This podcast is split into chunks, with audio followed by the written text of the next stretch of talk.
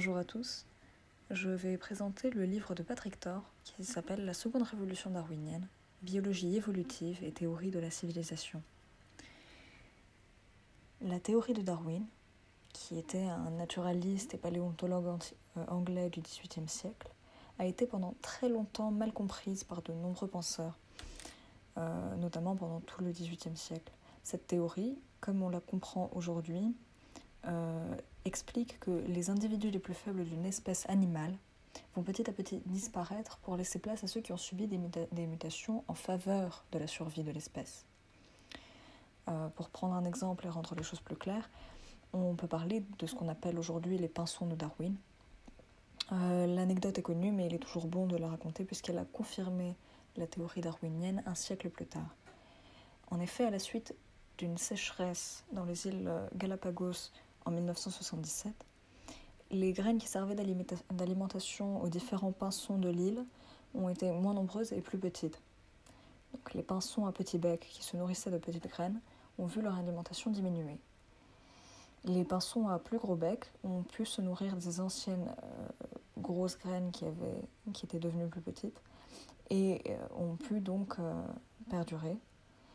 Euh, les pinsons donc à grosse bec qui ont pu se nourrir ont été l'espèce qui a survécu, euh, puisqu'il n'était que 28 avant la sécheresse, contre de l'ordre de 80 à, à, la fin de la sécheresse. Euh, je crois qu'avant d'entrer dans le vif du sujet, il est également important de noter la place extrêmement importante qu'occupait l'Église au XIXe siècle, puisqu'en France, par exemple, la séparation de l'Église et de l'État n'a eu lieu qu'en 1905. Euh, c'est essentiel, euh, selon moi, pour notre propos, puisque la théorie darwinienne, lorsqu'elle est parue, était très nettement en décalage avec les discours de l'Église qui étaient alors euh, au centre de l'idéologie populaire. Euh, L'Église penchait pour une création instantanée des êtres vivants tels qu'ils sont par un Dieu créateur, tandis que Darwin proposait quelque chose de très différent. Darwin proposait un discours novateur en avançant que les espèces sont telles qu'elles sont euh, par euh, les mutations diverses qui ont permis ou non leur survie.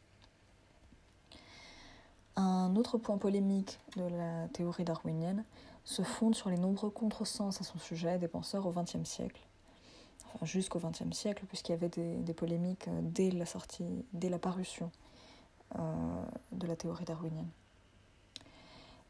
De ces controverses sont nés des mouvements se basant sur la théorie de la sélection naturelle erronée pour justifier le racisme ou la discrimination de façon plus générale.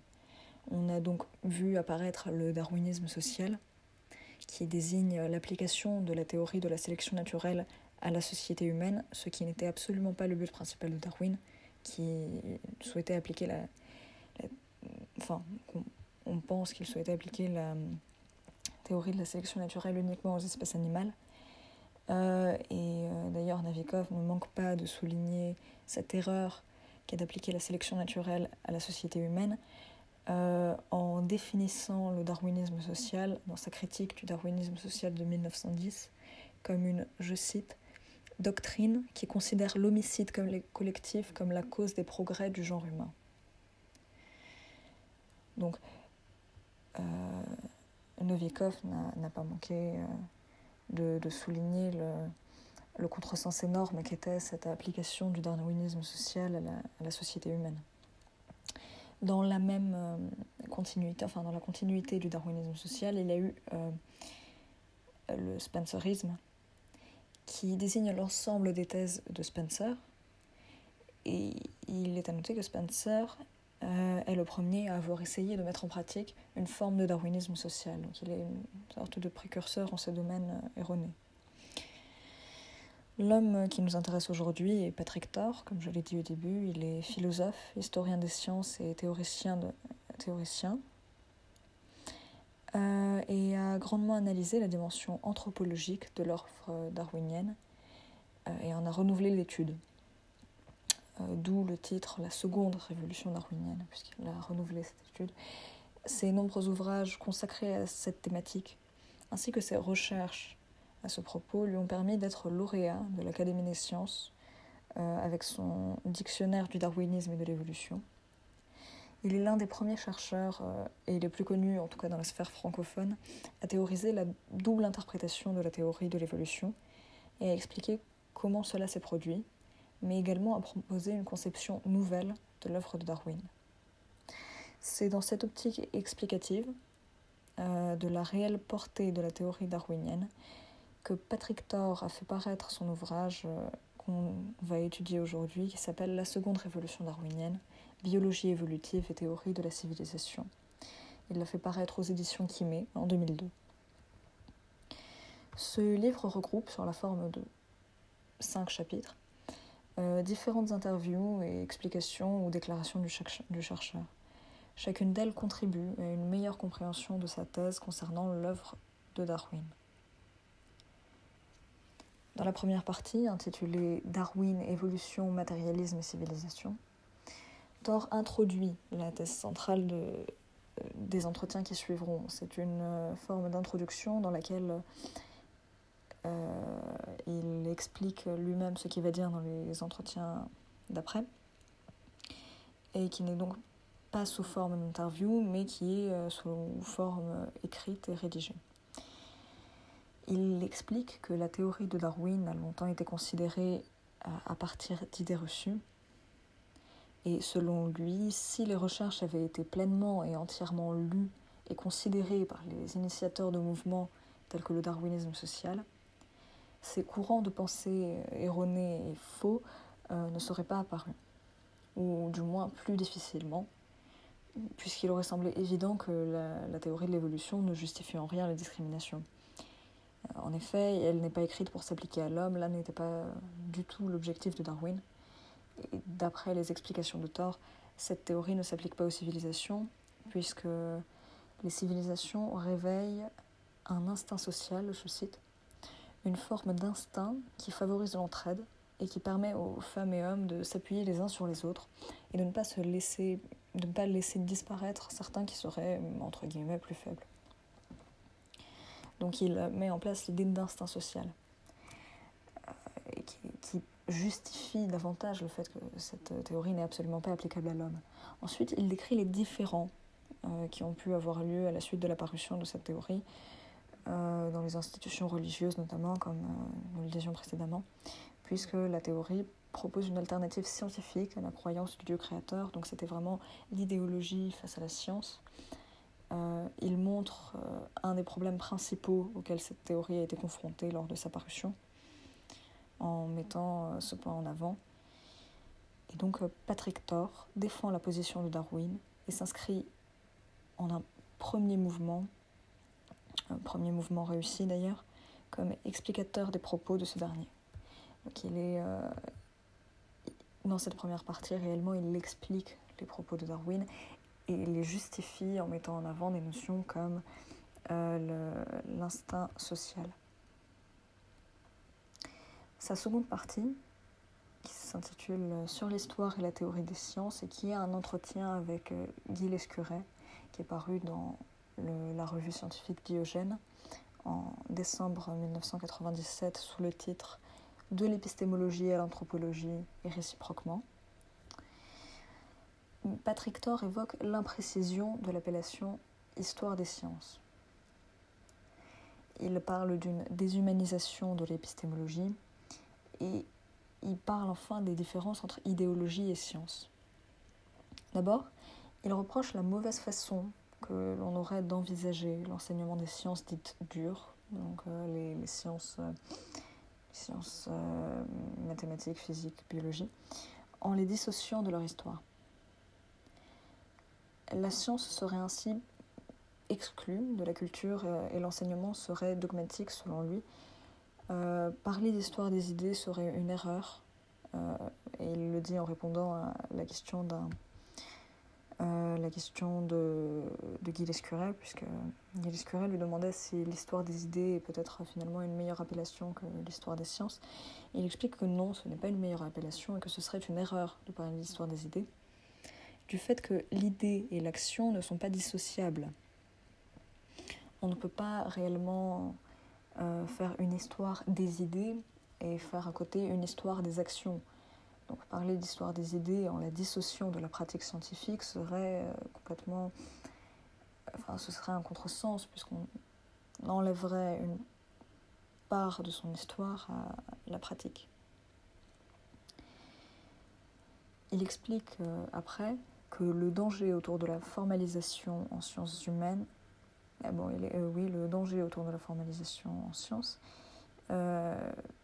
il cite Saussure, Pope et Jacobson, et met en exergue le fait que ces trois théoriciens, donc Saussure, Pope et Jacobson, n'appellent pas à rompre avec l'analyse historique comme on pourrait le penser, et que bien au contraire, ils soulignent l'importance d'une étude synchronique et diachronique. Donc euh, finalement, selon lui, la science est une façon d'accéder à la vérité, tandis que l'idéologie est un simulacre de la science. Il explique cela, encore une fois, en réponse à une nouvelle question de Gilles Curet. Euh, il explique qu'aucune idéologie ne peut naître de la science, bien qu'elle la sollicite pour lui fournir des énoncés, je cite, des fragments de logique. Et donc on comprend que Thor est complètement contre euh, la notion d'idéologie qu'il euh, qu'il dit être, je cite, un simulacre, euh, donc une, une, fausse logique selon lui. L'idéologie et la science ne doivent pas être considérées comme consubstantielles, et donc la sociobiologie, dans le cas de l'étude de Darwin du moins, réduit les connaissances effectives de la théorie scientifique en vulgarisant et adaptant son discours. Il termine sur la phrase suivante Dans la science, l'histoire annule la structure et importe ainsi un renouveau. Dans l'idéologie, la structure annule l'histoire. Cette citation montre de façon claire ce qu'on évoquait précédemment. Euh, effectivement, elle illustre que pour Thor, l'idéologie est contraire à la factualité historique et qu'elle nuit grandement à l'existence d'une véritable histoire des sciences.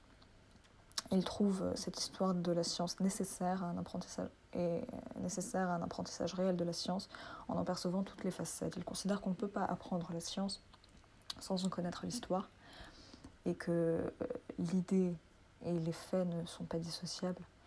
C'est en quoi l'idéologie serait une vision erronée de l'histoire, puisque l'idéologie s'éloigne de la factualité de l'histoire.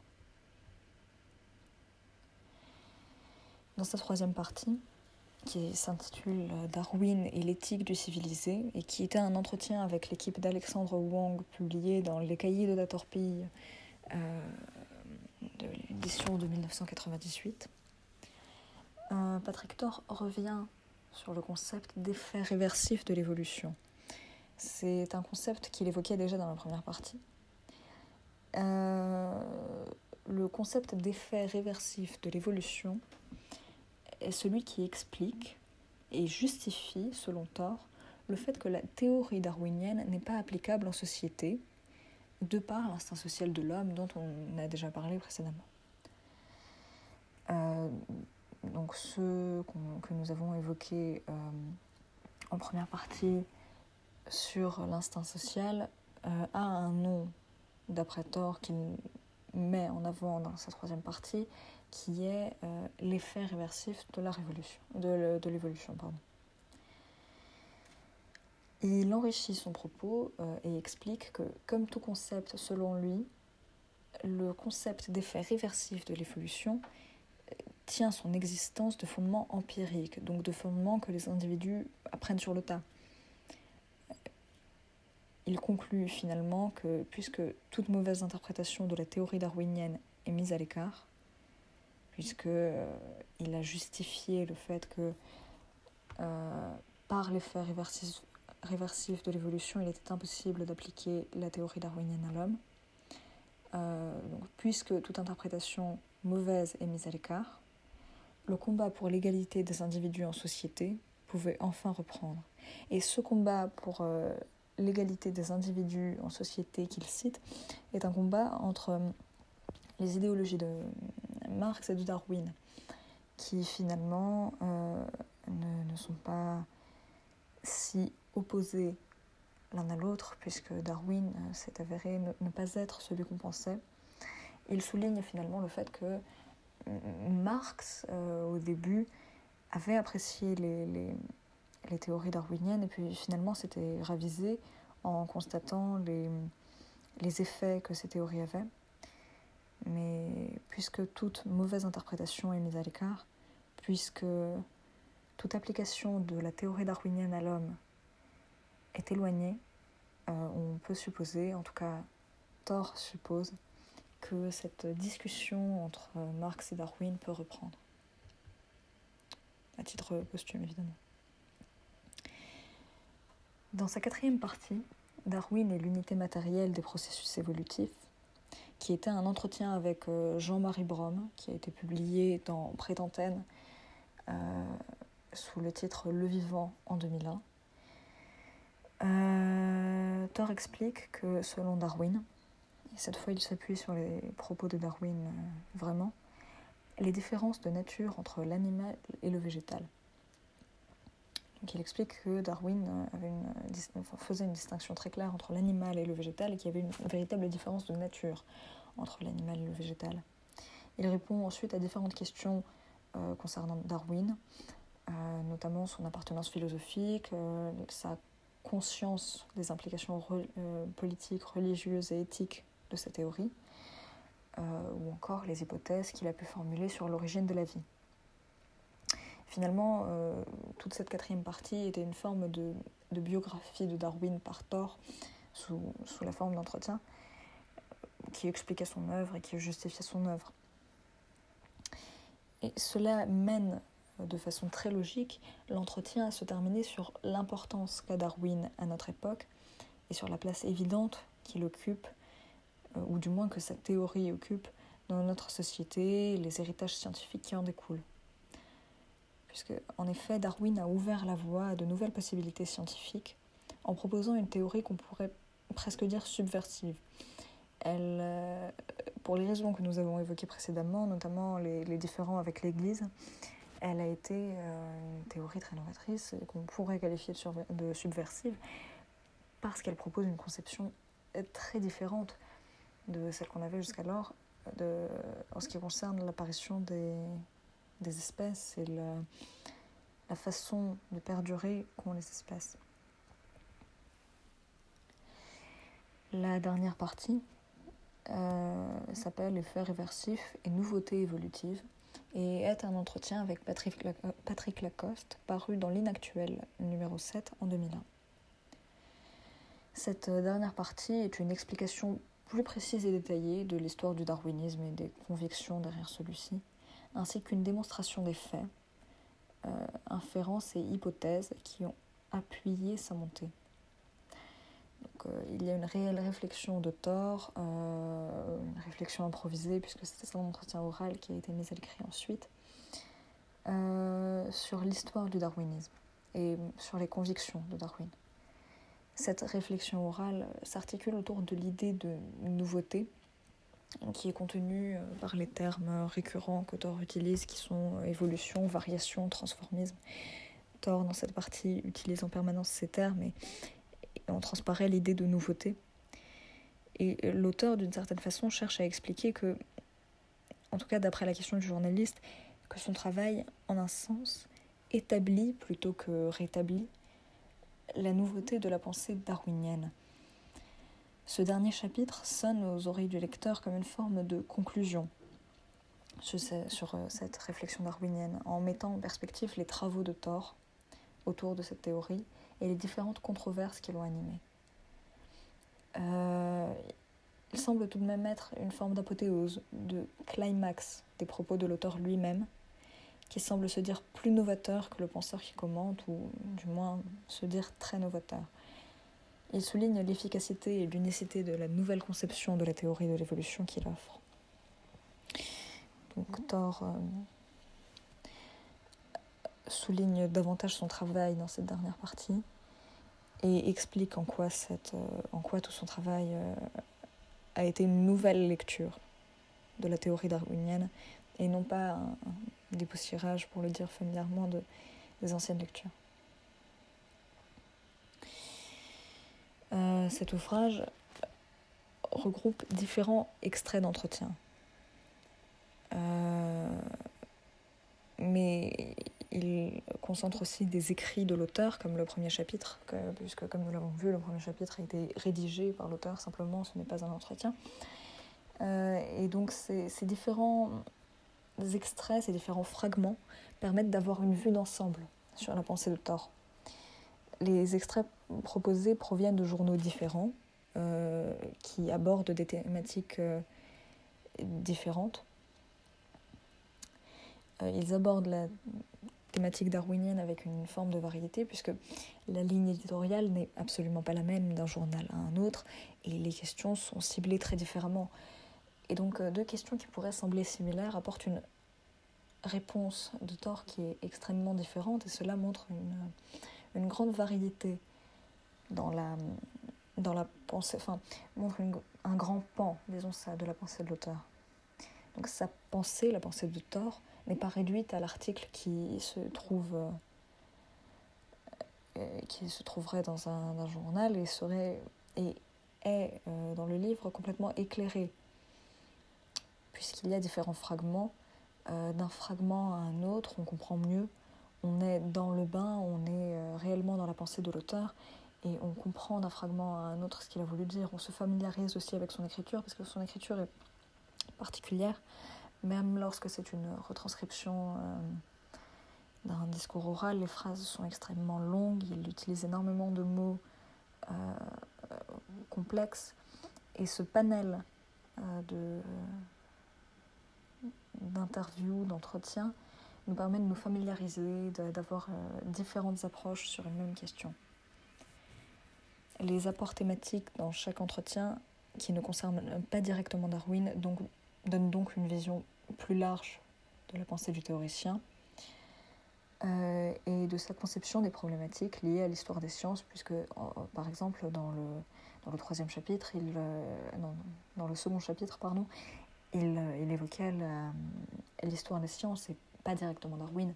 Bien sûr, il parlait de ça à travers le prisme de la théorie de Darwin, mais, mais on avait un aperçu de problématiques plus larges, ce qui était très intéressant. Euh, de plus, les bornes chronologiques de l'œuvre sont, très vastes.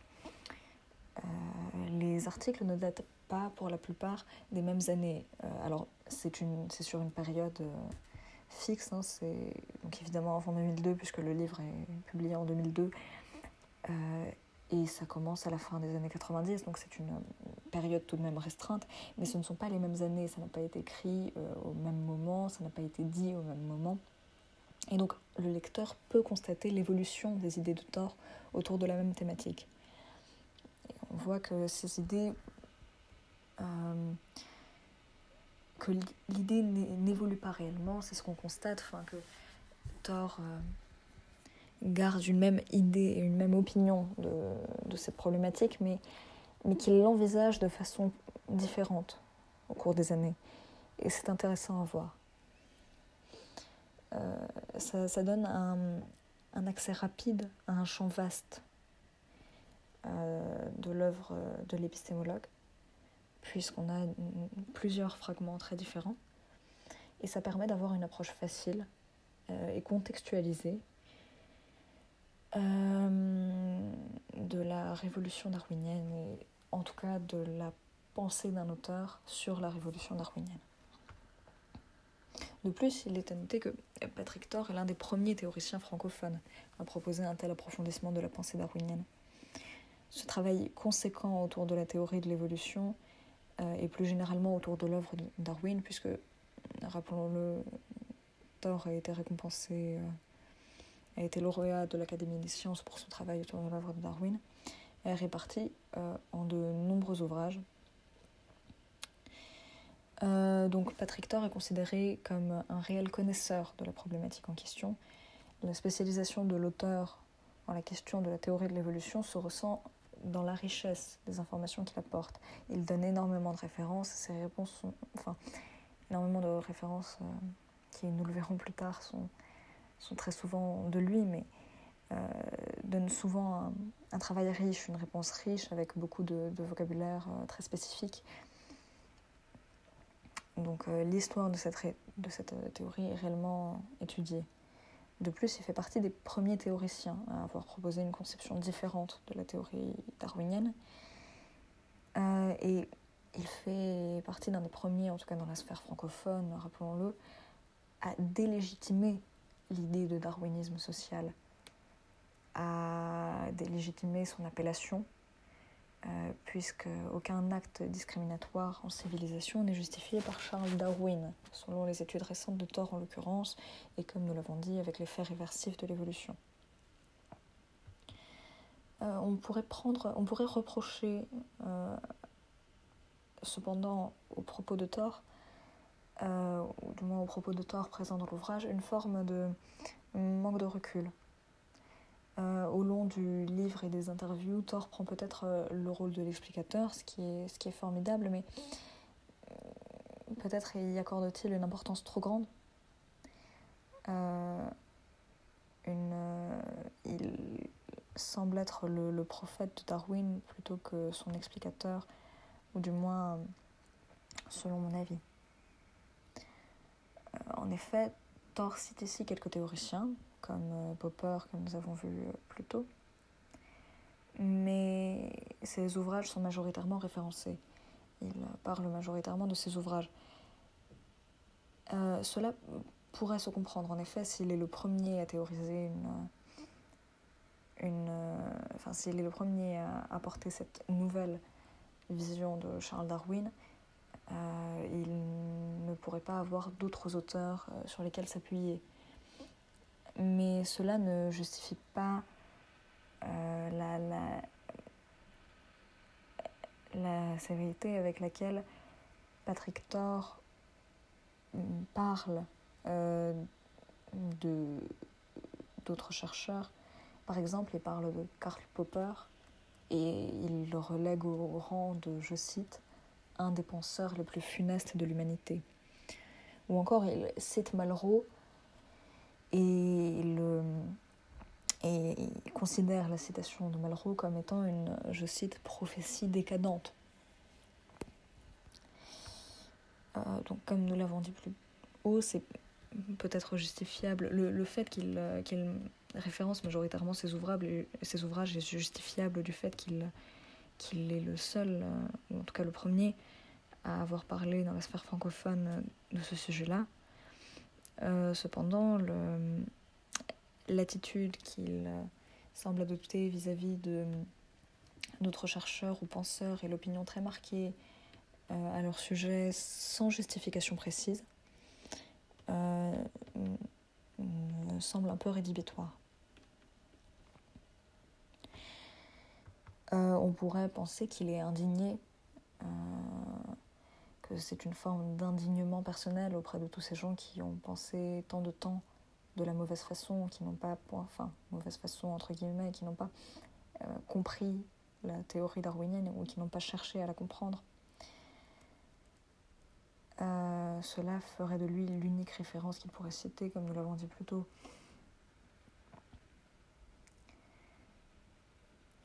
Euh, mais un point qui pourrait s'avérer problématique est le fait que ces démonstrations se fondent sur ces démonstrations précédentes, qui se fondent elles-mêmes sur ces démonstrations précédentes, et ainsi de suite, puisqu'il est la référence majoritaire. Et ceci pourrait malheureusement laisser un doute sur la rigueur scientifique et la justification et l'universalité de, de son travail.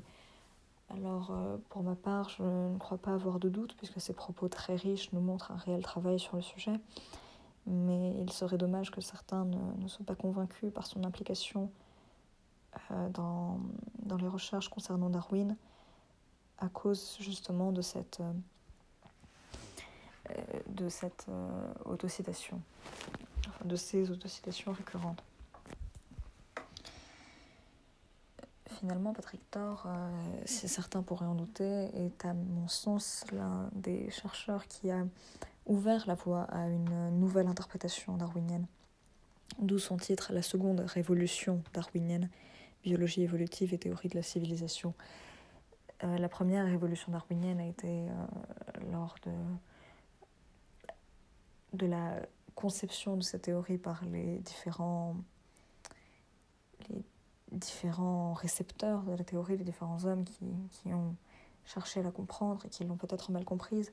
Et Patrick Thor se dit second révolutionnaire de cette théorie, ce qui est à mon sens tout à fait juste.